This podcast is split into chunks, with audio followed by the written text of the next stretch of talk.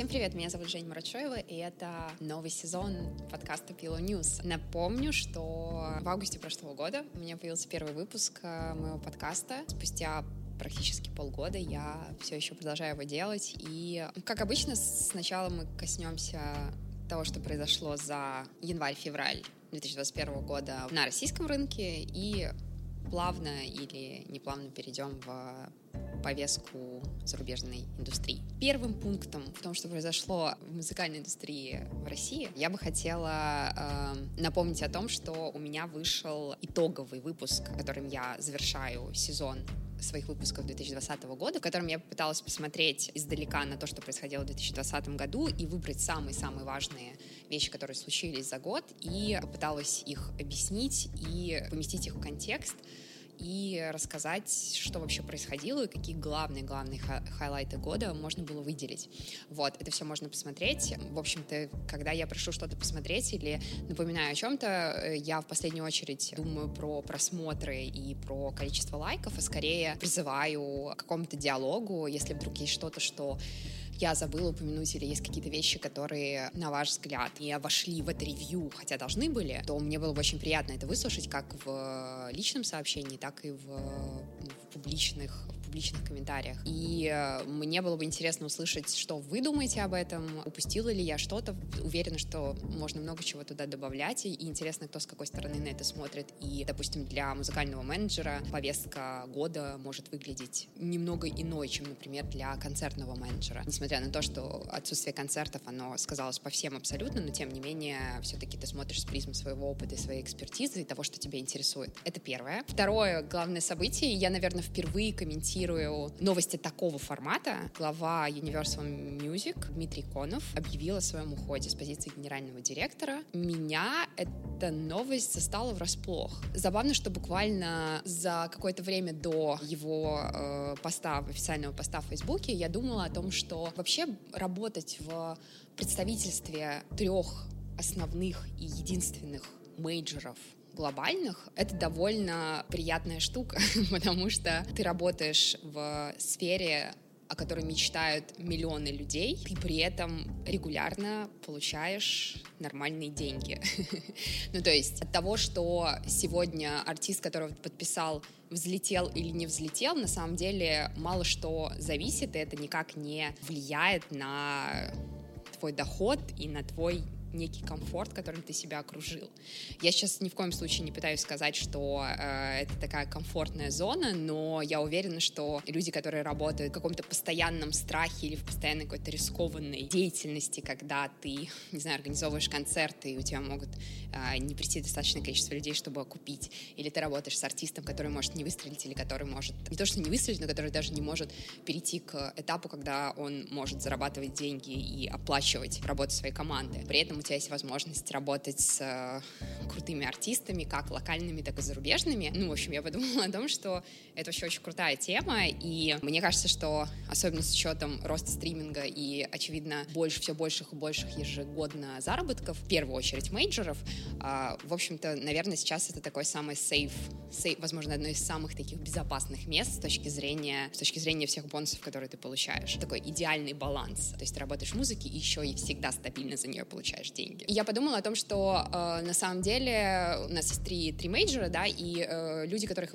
их возглавляют, это Александр Блинов в Warner Music, Арина Дмитриева в Sony Music и Дмитрий Конов в Universal Music. Они довольно долго, ну, как минимум 10-15 лет э, возглавляют эти мейджоры, правильно сказать, представительство мейджоров в России. Параллельно э, в, в моей голове появлялись мысли о том, что вообще уходить, э, когда ты пробыл в компании 10-15 лет, это прям, ну, во-первых, это довольно мужественное решение, потому что я уверена, что быть главой мейджора в России не будет означать, не будет равно любой другой работе, которая у тебя будет в дальнейшем, потому что тот расклад, который есть сейчас в индустрии, та сила, которая есть у мейджоров, та сила, которая появляется у мейджоров на нашем рынке, она ну, несопоставима ни с чем другим, на мой взгляд. Поэтому в любом случае ты понимаешь, что когда ты оставляешь этот пост, то что будет происходить дальше, это будет какой-то такой интересный, интересным загадочным путем, который будет раскрываться только в тот момент, когда ты его будешь проходить. По официальному заявлению Дмитрия э, это будет Максим Власов, новый генеральный директор Universal Music Russia и Universal Music Publishing Russia. И поэтому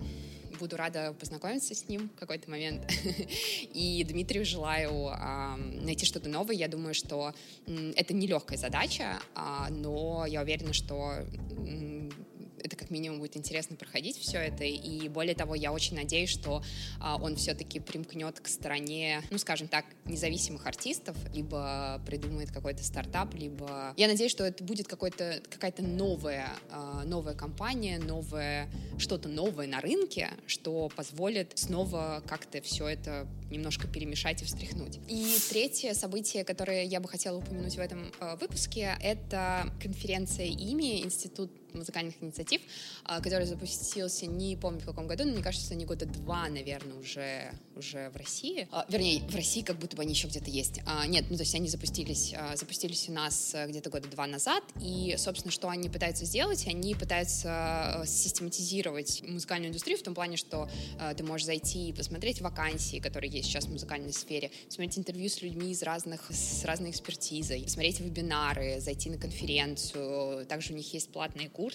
я не помню, ну, короче, можно, можно, можно купить платные курсы, и они, в общем-то, клевые ребята, не в общем-то, ты в общем-то клевые. И с каждым годом э, они добиваются каких-то новых и новых результатов, и это всегда очень приятно, даже как минимум то, что ты можешь зайти на их сайт и посмотреть список всех телеграм-каналов, которые пишут э, тем или иным способом, в том или ином формате про музыкальную индустрию, про музыку, э, про Россию и все остальное. Сказав очень много хороших вещей, я все-таки должна, несмотря на то, что я не очень чувствую себя комфортно говоря это, но тем не менее я не могу не вкинуть э, тот факт, что несмотря на то, что ребята, вернее не то, что несмотря на то, что, а что ребята набирали команду, у них есть офис, они э, делают, например, выездные э, конференции в разные города.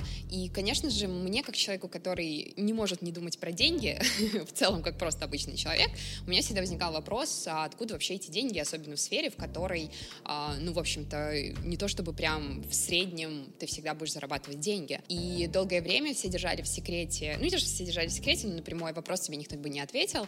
А, и потом случайно появилась информация а, о том, что якобы, подтвержденной информации на этот счет нет, а, что он спонсируется напрямую или не напрямую Романом Абрамовичем. Вот. Я могу сказать, что я, если это так, если это не так, я не удивлена, потому что уверена, что затраты у ребят немалые, потому что команда у них большая, потому что затраты большие, они не монетизируют их. Я уверена, даже та монетизация, которая есть, она абсолютно мизерная по сравнению с затратами, но тем не менее они много чего делают, и это приятно. Просто мне кажется приятнее, когда все-таки ты можешь напрямую сказать, что типа, ребят, да, мы получаем деньги вот оттуда-то, но зато мы все тратим на то, чтобы вот, чтобы музыкальная индустрия чувствовала себя чуть лучше благодаря нам. Там был один день, три потока, где-то с 11 э, дня до 8 вечера. Главное, что я поняла, это то, что очень, даже несмотря на то, что это онлайн-формат, все равно очень сложно переключаться по потокам. И бывает такое, что бывают задвоенные, э, ну, интересные для тебя сессии, которые происходят параллельно, и переключаться довольно сложно. Но, с другой стороны, я понимаю, что, возможно, ну, альтернативного решения нет, когда ты хочешь все уместить в один день, то есть человеку все равно придется выбирать, что ему больше нравится, там, про, не знаю, неоклассическую музыку или про, э, или Ливан Горозия про свой нов, как бы новый путь. Но я я бы хотела сказать, что, во-первых, у нас не так много конференций. Из тех, о которых слышала я, это, вернее, о которых слышала я, на которые на которые ходила я, это Коллизиум, одни такие старейших ребят на рынке. А, Moscow Music Week от э, Степа Казаряна, который э, делает вместе с Полфармом фестиваль «Боль» и который основатель фестиваля «Боль». Moscow Music Week, который двухдневный с шоу-кейсами. И, собственно, ими еще, я знаю, есть какие-то Waveform или что-то такое, но, насколько я помню, он скорее про креативную индустрию в целом и про ну, медийных интересных личностей, которые что-то делают. Большая проблема любых конференций, на самом деле, это безотносительно того, российская она или нет, в том, что ты не увидишь каких-то неожиданного микса докладчиков или людей, которые что-то обсуждают. Чаще всего это люди, которые я привел своего коллегу, друга, и своего еще одного коллегу, друга, и еще свою а, коллегу-подругу. За редким исключением можно действительно как бы вычленить что-то очень классные и интересные, кроме, кроме как просто понаблюдать за человеком и посмотреть, чем он занимается, что он делает. Вот. И в этом плане ими, да, это, по-моему, первая конференция, и я благодарна им за это, и я считаю, что это очень клевые вещи, и надо их делать, э, несмотря ни на что, но всегда очень клево как-то конструктивно покритиковать, насколько это возможно. На мой взгляд, э, конференция, в которой ты собираешь просто дружественных людей и так далее, ну, на мой взгляд, она имеет место быть, но это все-таки не настолько круто с точки зрения профессионализма и возможности достать э, докладчиков, которые ну, не настолько легко может выбраться и рассказать о чем-то, побыв на, разно, на разного рода конференциях. Я считаю, что очень важно делать некий, ну не то чтобы батл, но выбирать людей, которые могут поспорить. Потому что вообще э, дебаты и споры — это такая редкая, особенно в музыкальной сфере, вещь, которая происходит публично, потому что чаще всего такие споры происходят э, где-то там на кухнях и так далее, но публично они не произносятся. И из тех лекций, которые я посмотрела, наверное, самый близкий к тому, что вызывало у меня эмоции, что заставляло меня переключаться, сопереживать, это было про медиа, э, про музыкальные медиа, и там были Коля Редькин, он вел, Даня Порнорэп, который вернулся к нам обратно. Даня, привет.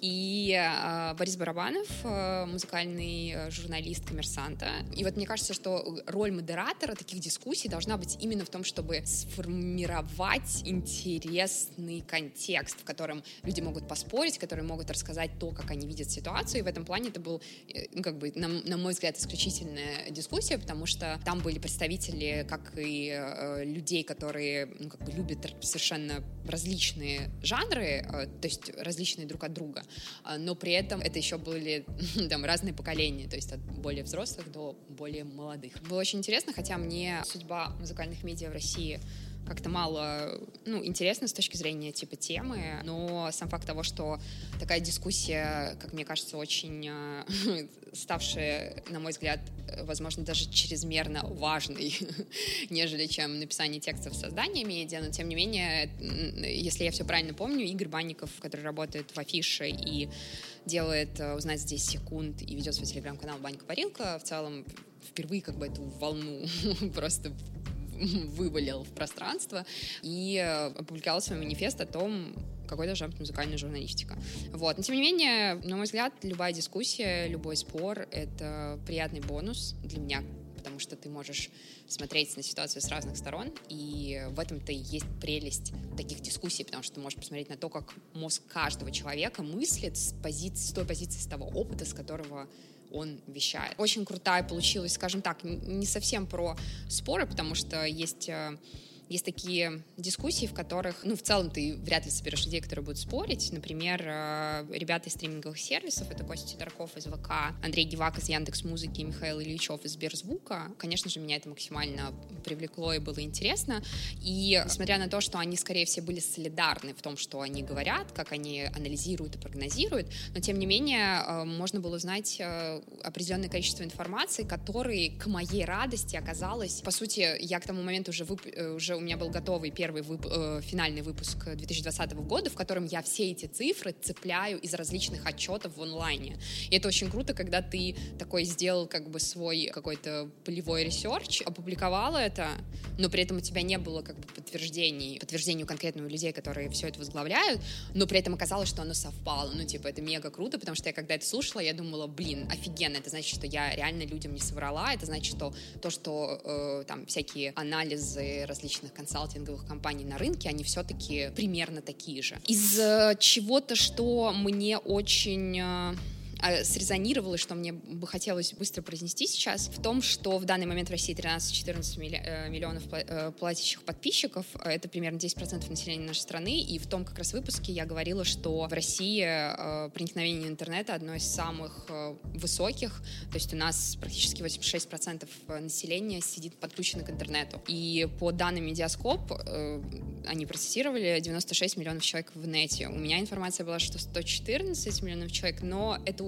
уже как минимум большая значительная цифра. Например, в случае со Сбербанком, когда я говорю про Сберзвук и говорю о том, что это компания, которая легко в ближайшие два года может примерно встать в, в тройку главных стриминговых сервисов с ВК и Яндекс Музыкой, а, у них в клиентов 96 миллионов по итогам 2019 года. То есть все эти люди а, потенциально, которые уже подключены на твои сервисы, и у них есть возможность подключить чуть более дорогую подписку, но при этом получить все эти сервисы внутри нее, ну то есть они максимально теплые с точки зрения конвертации их в платных подписчиков. Есть куча вопросов, которые я бы, например, задала по теме, потому что я, ну мне кажется, стриминги это, возможно, одна из самых, одна из ключевых тем, которые мне интересны, которые я research у постоянно, о которых я говорю. Скажем так, э, это был такой довольно ожидаемый корпоративный формат, и я понимаю всех этих людей, и я бы вряд ли вела себя иначе, но при этом все-таки были озвучены какие-то хорошие, в смысле не то, что хорошие цифры, а были какие-то конкретные цифры озвучены. Это было самое информативное обсуждение, которое я послушала из той трети, которую я смогла посмотреть, потому что ты не можешь посмотреть все три потока параллельно. Второй блок э, будет про зарубежные новости, и а,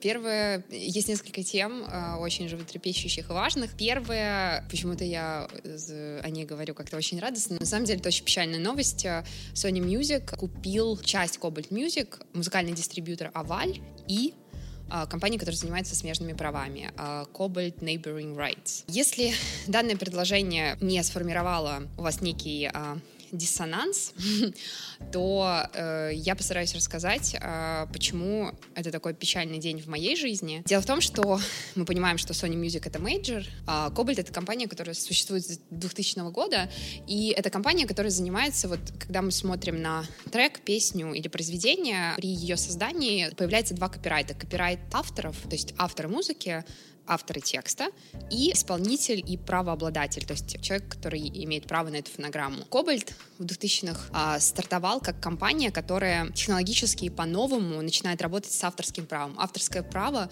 даже на сегодня одно из самых непрозрачных и самых сложных с точки зрения расчетов. Часто, если мы говорим про этих два разных вида прав, смежные и, и авторские, то авторское право, оно все еще сильно регулируется государством. Например, э, структура наша структура РАО, а, она входит в компании, которые коллективно управляют авторскими правами, именно вас как авторов. И они появились как такие вот э, категории компаний, которые называют, которые все называют дисрапторами. К сожалению, я не могу сразу перевести это на доступный русский язык. Но, тем не менее, это компании, которые появляются, рушат статус-кво и рушат как бы правила игры, которые долго-долго формулировались на рынке. И Кобальт стала такой компанией, при этом все на нее смотрели с придыханием, потому что это компания, которая сказала, что мы выходим и мы начинаем, мы показываем авторам, которые раньше получали отчисления в виде бумажных отчетов раз в полгода, теперь мы, у них будет инструмент, приложение, в котором они могут смотреть, где э, их э, треки, их музыку воспроизводили, они могут видеть, сколько они денег зарабатывают, они могут выводить их регулярно, насколько часто, насколько им хочется. И это, конечно, как бы расширило зрач зрачки индустрии, потому что такое, казалось, было невозможным даже в 2000-х, когда, а, собственно, еще пиратство было на самом пике, как бы, и э, только спустя 5-6 лет начнется уже, ну, как бы, ландшафт начинает навигировать Spotify, и а, и другие стриминговые сервисы. И эта новость меня очень сильно опечалила, потому что Кобальт, он зародился для того, чтобы разрушить те правила игры, которые десятками лет культивировались э, мейджорами, то есть компаниями, а, у которых был, была большая часть музыкального каталога в управлении. И представьте, спустя 20 лет вдруг представим ситуацию, в которой 10 лет вы публичное лицо, которое критикует Макдональдс, и через 10 лет вдруг появляется новость о том, что вы становитесь главой Макдональдс. Для меня примерно это подобная ситуация, в которой ты понимаешь, что мейджор, против которых Kobalt а, всегда крестовым походом шел. Это всегда была, был островок для независимых артистов, и вдруг эта компания приобретается мейджором. Если говорить чуть более детально, а, Sony Music покупает не весь Кобальт, он покупает Uh, A-W-A-L, Aval, это компания по дистрибуции музыки, которую Кобальт, тоже независимая компания, которую Кобальт купил в 2011 году, если я не ошибаюсь, и часть Кобальт, который отвечает за смежные права, за как бы э, сбор вознаграждения за смежные права. Сначала, ну как бы, когда ты понимаешь, что компания, которой ты в каком-то смысле, на которой ты равнялся и думал о том, что вот э, приходят технологичные компании, которые показывают, что на самом деле вести бизнес надо иначе, и можно получать деньги вовремя, и можно видеть отчисления, можно видеть цифры, и вдруг эта компания решает, что часть ее становится сосредоточиться в руках мейджора, огромной звукозаписывающей компании. Я попыталась понять вообще, в чем э, основная трагедия произошедшего, и поняла, что трагедия даже не в том, что мейджор купил независимую компанию, если попробовать просто просто это изложить, а в том, что, как мне кажется, главная задача мейджеров в данный момент с тем количеством денег, которые у них есть, и той силой, которая у них есть на рынке, а они на одну секунду а, владеют 70% каталога мирового. Уже даже объем рынка для них не есть какая-то вожделенная цель, они более-менее бодаются постоянно с двумя остальными мейджерами, а что для них важно получить доступ к информации. То есть из тех компаний, которые они уже смогли скупить с точки зрения какого-то A&R построенного на там скаутинга артистов, построенного на э, в искусственном интеллекте, на machine learning и так далее. То есть сколько они всего скупили, э, и они все еще продолжают э, получать доступ к данным про новых набирающих обороты артистов. То есть по сути, на мой взгляд, это тот ход, когда мейджор покупает независимого игрока не для того, чтобы сказать, о, у нас еще плюс 5% объема рынка, хотя это 100% важно, но потому что теперь все эти ребята, которые были подписаны на Аваль, на э, Orchard, в том числе, который э, тоже независимый игрок, который появился еще в 1997 году, как и Аваль, э, но которые как бы работали сначала с физической дистрибуцией и только потом подключились уже к онлайн-игре, что они покупают их, потому что у них есть огромные ростеры, то есть Авали, Орчард — это очень большие независимые глобальные компании, которые работают с артистами, э, не желающих работать с лейблами. И они получают доступ к статистике всех артистов, которые находятся в ростере этих компаний. То есть, по сути, Sony теперь, если они понимают по информации от Авали, что вот есть артист, ну, например, там мы знаем, что Лауф, допустим, большой американский артист, а, такой новой формации сонграйтер, что он там, если они имеют прямой доступ к тому, чтобы предложить ему лучшие условия, э, лучше ставки, больше денег, э, больше инвестиций и так далее. То есть, по сути, сегодня а, доминирование уже идет не в большей степени за объем рынка, хотя это невероятно важно, и это всегда будет важным, а за доступ к информации. То есть, по сути, музыкальные компании становятся более, больше, более, больше похожими на технологичные компании, в которых в первую очередь важен доступ к данным про пользователей. И здесь, получается, артисты являются как бы пользователями услуг этих компаний. Соответственно, они покупают доступ к данным про, про артистов, чтобы иметь возможность очень быстро маневрировать и подписывать, допустим, артистов или а, понимать, кто точно не сработает и э, на кого не обязательно тратить очень много времени. Именно поэтому печальная новость. Кроме того, я как бы очень равнялась на этих ребят, мне казалось, у них очень клевые цели, и их независимость, она очень важная на рынке, потому что она каким-то образом балансирует а, расстановку сил, и что любая независимая структура, которая глобально признана как бы комьюнити, она важна для индустрии, э, то есть жизненно необходима для индустрии, чтобы хоть как-то концентрировать все не, не в руках одних людей. Две остальные новости а, касаются Spotify. Они про лонч Spotify в Южной Корее. Это шестой по объему музыкальный рынок в мире с населением в 52 миллиона людей. Южная Корея стала 93-й страной, в которую Spotify вышел. И если сравнить, например, с Apple Music, то Apple Music доступна в 167 странах. Собственно, что важно, что самое важное, это то, что Spotify запустился без бесплатной подписки, то есть только с платной подпиской. При этом, если у тебя, если ты при, привязываешь карту, то тебе дается 30-дневный трайл, испытательный срок, это ты можешь бесплатно пользоваться платформой, и 7-дневный если ты не вносишь данные этой карты. Это можно объяснить, перейдя как бы к следующей, э, к следующей теме, которая касается Spotify, к следующей новости,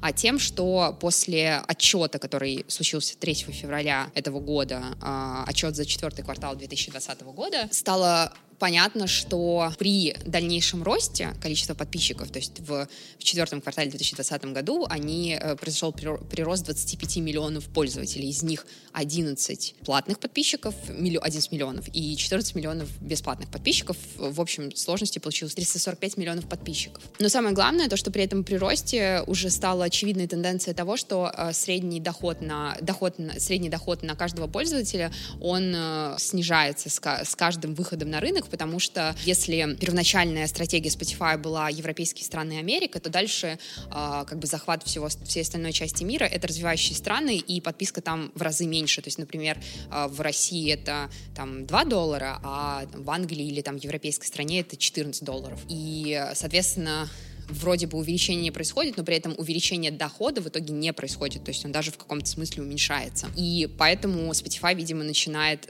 входить в какие-то рынки, которые считает зрелыми или считает, что там больше денег, ходит уже с платными опциями. Более того, Spotify уже намекнул, что будет точно поднимать на разных рынках стоимость подписки, э, например, в Европе они, они даже в Швеции, это в Норвегии делают, э, повышаются иногда просто тарифы, допустим, Family Plan или Duo, или какие-то вот эти вот форматы, где не только ты один подписан на, на сервис. И, в общем-то, это неудивительно, потому что я когда посмотрела, Spotify, они вышли на IPO, э, публично разместили акции в 2018 году, и они как раз э, разместили в своем, э, своей подаче на IPO данные за три года. И уже с данные э, за эти три года они показали, что RPU, да, вот этот вот average rate per user, э, средний заработок с пользователя, что он уже с 2015 года, он уже шел вниз, вниз, как бы это те три года, за которые они отчитались. В этом отчете был, были две важные вещи, которые стоит отметить. Это подкасты, потому что они инвестировали 1 миллиард долларов э, в подкасты за все это время, и с декабря 2020 года, например, их самый, самое главное приобретение, подкаст приобретения в виде подкастов Джо Рогана, он начал выпускаться только на Spotify э, эксклюзивно, то есть больше нигде ты не мог бы их посмотреть, тебе нужно было заходить в Spotify, регистрироваться или каким-то образом получать доступ. Главный хайлайт про подкасты в этом отчете заключается в том, что процент подписчиков Spotify, которые начали обращаться к подкастам, вырос на 3% с 22 до 25% с третьего на четвертый квартал. То есть они уже заявляют, что если в начале Даниэль Эк э, в начале всего этого нового вектора на становление платформы по аудио, он заявлял о том, что они считают, что 20-25% людей будут слушать подкасты, и в итоге, в общем-то, данные это подтверждают его прогнозы. По данным, э, которые предоставил э, Spotify, подкаст Джо Рогана, он стал номер один в 17 странах, ну то есть он большое количество людей привел на платформу. В этот год, получается, после всех этих звездных приобретений прошлого года, этот год станет очень показательным, потому что все эти программы начнут эксклюзивно э, в Spotify размещаться, и, соответственно, очень много людей будут туда переходить только потому, что там они могут посмотреть э, подкаст с э, Ким Кардашьян, с ТикТок-звездой Эдисон Рэй, с семьей Обама, Мишель Обама подкаст. И дальше, видимо, все эти, весь этот миллиард долларов, который Spotify потратил на выстраивание всего этого подкаст-нетворкинга, включая развивая сам контент, он начнет давать свои плоды именно в 2021 году, и уже эти отчеты в конце года, они будут показательным с точки зрения, насколько их стратегия в итоге оказалась эффективной, насколько нет. Более того, станет понятно, как будет выдерживаться баланс между мы и про музыку, про подкасты, потому что до сегодня Spotify все-таки заявлял, что музыка для них важная часть, и как теперь музыкальная индустрия будет смотреть на то, что те люди, те люди, которые приходят в Spotify за музыку, за музыкой, которая как бы является главный, э, главным активом их бизнеса, теперь будут перераспределяться на подкасты, и это будет, это будет очень сильно активно использоваться Spotify, то есть э, в том числе внутри системы, что послушайте подкасты, а не музыку. Дальше мы будем понимать уже э, отклик индустрии и как Spotify будет с этим совсем работать. Видимо, мы как минимум через год это поймем. В отчете также большое внимание уделили компании Rapt, которая предновогодняя компания, которая каждый декабрь сопровождает нас всех уже последние несколько лет, а, и я в каком-то из подкастов говорила о том, что это довольно хитрый ход, такой промо-ход, а, потому что, по сути, бесплатно как артисты, так и пользователи пиарят а, Spotify просто потому, что они классные, они дают клевую статистику. Вообще удивительно, что все еще никто не из местных а, стримингов такого не делают, потому что мне кажется, что ну, как бы технологичность каждой компании может позволить нечто подобное сделать, и тогда артистам придется разрываться между тем, какую платформу поддержать, потому что сейчас можно только Spotify, потому что только они единственные это делают, поэтому было бы клево, если бы подобные инициативы были еще от э, местных стриминговых сервисов. Ты уже шпишь от местных стриминговых сервисов, чтобы посмотреть, как эта расстановка сил будет меняться. И э, отчитались э, Spotify, что это была одна самая успешная промо-компания Spotify, и артисты из 200 стран взаимодействовали с э, этой статистикой. 3 миллиона людей зашло на вот этот микросайт Rapt 2020, и было 90 миллионов репостов статистики, и это там на 40% было больше, чем в 2019 году. Вот, соответственно, интересно, что даже эта компания, которая якобы для того, чтобы артисты видели и делились своей статистикой, она все равно ну, играет на пользу Spotify очень сильно, что даже в инвесторских отчетах это все, все эти цифры приводятся как результат. И там есть, э, как бы есть некое нововведение, которое, видимо, Spotify э, первые начали внедрять, а, э, которое называется Streaming Ad Insertion. Это включение рекламы в стриминг. И это касается именно подкастов, потому что до сегодняшнего дня подкасты, подкастеры не зарабатывают денег напрямую от платформ. То есть, если ты размещаешь свои подкасты в Apple подкастах, в Яндекс подкастах или в Spotify подкастах, которые в России еще не работают, то ты не получаешь денег напрямую от площадок, ты получаешь деньги от рекламодателей, которые приходят к тебе и платят тебе деньги напрямую. И, соответственно, Spotify начал уже работать с этим, и это будет такой первый подкаст-программатик, в котором ты можешь в интервалы, в которые ты хочешь, можешь пустить рекламу, туда будет автоматически генерироваться и вставляться реклама, которая потенциально может э, быть интересной для твоей аудитории. И они запустили это на четырех э, рынках США, Канада, UK и Германия. И они будут, э, собственно, с этим работать. Вот, это очень интересная штука. Мне кажется, это тоже очень сильно подвинет подкаст рынок, который на сегодняшний день э, это бесплатный контент, за который ты не получаешь деньги, но при этом тебя могут напрямую просто поддерживать деньги, э, деньги с рекламы. И, кстати, появились слухи, что Apple собирается делать платную подписку на подкасты. Тоже интересно. Это траектория движения, и будет ли это означать, что подкастеры, которые публикуют свои шоу-программы на, на их платформах, будут в итоге получать деньги за стримы или там за количество прослушиваний, и как это вообще метрика будет работать, Э, нужно ли будет все прослушать, или нужно достаточно ли будет, как в музыке, послушать 30 секунд, а, и после этого только ты начинаешь зарабатывать. В общем, э, вот это все мы будем наблюдать в ближайшие годы. На этом все, а, и с этого момента я объявляю тихий час. Всем хорошего дня, вечера и приятной недели. Пока.